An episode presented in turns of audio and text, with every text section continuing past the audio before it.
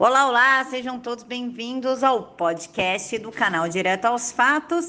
E quem quiser contribuir, o Pix está aqui na caixa de informações e vamos para o episódio de hoje. Olá, pessoal, bom dia, tudo bem com vocês? Uma segunda-feira abençoada para todos, que Papai do Céu os abençoe imensamente.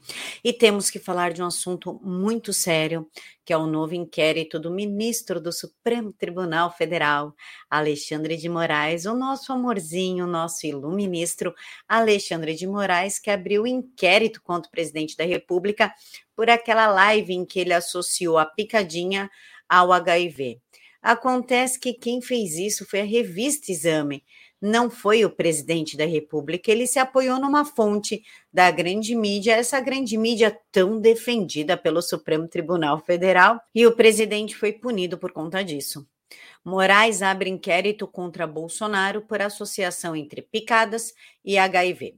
Declaração ocorreu na live do dia 22 de outubro e o vídeo foi retirado do ar pelo Facebook, pelo YouTube e pelo Instagram por que, que o Alexandre de Moraes, então, não chama a revista para explicar a matéria que a própria revista fez, que na qual o presidente se apoiou? Aí não, né? Aí eles podem tudo. Quem não pode somos nós. Nós que somos aí para o Alexandre de Moraes a escória da internet, os porões obscuros da internet. Segundo a reportagem, isso é extremamente grave. Alexandre de Moraes deu 15 dias para a PGR determinar se o presidente será suspenso ou não das redes sociais. Como assim banir o presidente da República por 15 dias das redes sociais por conta de uma matéria divulgada pela grande mídia? Isso é o prenúncio que vem mais censura ainda. Afinal, imagina se o Aras der ok para que se bana o presidente da República por 15 dias das redes sociais. Redes estas que o presidente encontrou como forma de comunicar aos seus eleitores o que está acontecendo no governo, quais serão os próximos passos, quais são as conquistas, já que a grande mídia não divulga nada, e, claro, desmentir as matérias que vira e mexe e sai por aí nessa grande mídia tão defendida pelo Supremo Tribunal Federal. Se eles banirem o presidente, mesmo que por 15 dias das redes sociais, imagino que eles não farão conosco, principalmente em 2022. Inclusive, a coisa está tão fora de, de eixo, não só no Brasil, mas no mundo inteiro. Quem que se recorda do Jesus trans? Em 2015, na parada LGBT, deu um rolo aquela história, vilipêndio da fé, desrespeito com os cristãos a atriz, eu não sei se é atriz, se é ator, agora nem lembro, também nem sei, porque parece que é trans, é, foi processada. Olhem isso que saiu no final de semana. Virgem Maria ganha versão trans em capa de revista com o embaixador da União Europeia. Representante do Bloco para as Causas LGBT fez ensaio que deturpa a imagem da mãe de Jesus Cristo. É isso que nós estamos enfrentando não só no Brasil, mas no mundo inteiro. É o vilipêndio da fé, caça aos cristãos, caça aqueles que não querem ser usados como ratos de laboratório. E o que nós podemos fazer? Ser a verdadeira resistência. Não abrir mão de nossas famílias, continuar frequentando a igreja, o culto, a missa, o centro que você quiser mas respeite a sua fé e não permita que o Estado te diga o que você deve fazer ou não. Afinal, abrir tudo por conta do carnaval, eles vão. Mas o culto, a missa ou a palestra no centro, enfim, nós tivemos que assistir pelo computador. Que tal fazer o carnaval, então, pelo YouTube? Vocês percebem a, a prioridade dos governos locais, dos governos estaduais? É muita putaria, bebida, drogas, isso pode tudo que não tem problema. O Covid não gosta disso. O que o flango frito gosta mesmo é de uma boa missa, de um bom culto. E eu quero conversar com vocês a respeito do João Dória. E por quê? Porque ele vai concorrer à presidência da República e a gente não pode confiar muito nessas urnas.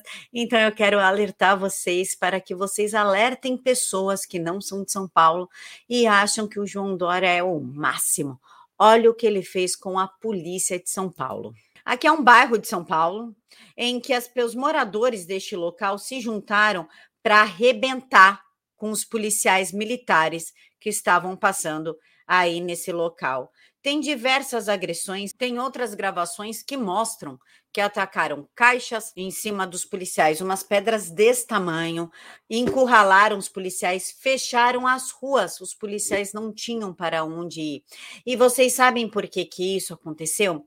Porque o João Dória equipou os policiais com uma câmera então, tudo que os policiais fazem, aquilo é filmado e sabe para que, que serve? Para proteger o policial? De jeito nenhum.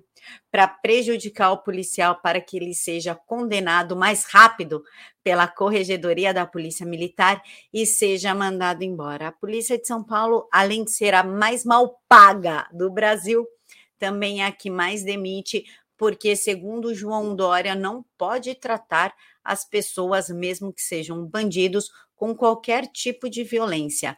Inclusive, ele queria retirar a arma dos policiais e colocar da preferência para armas de choque.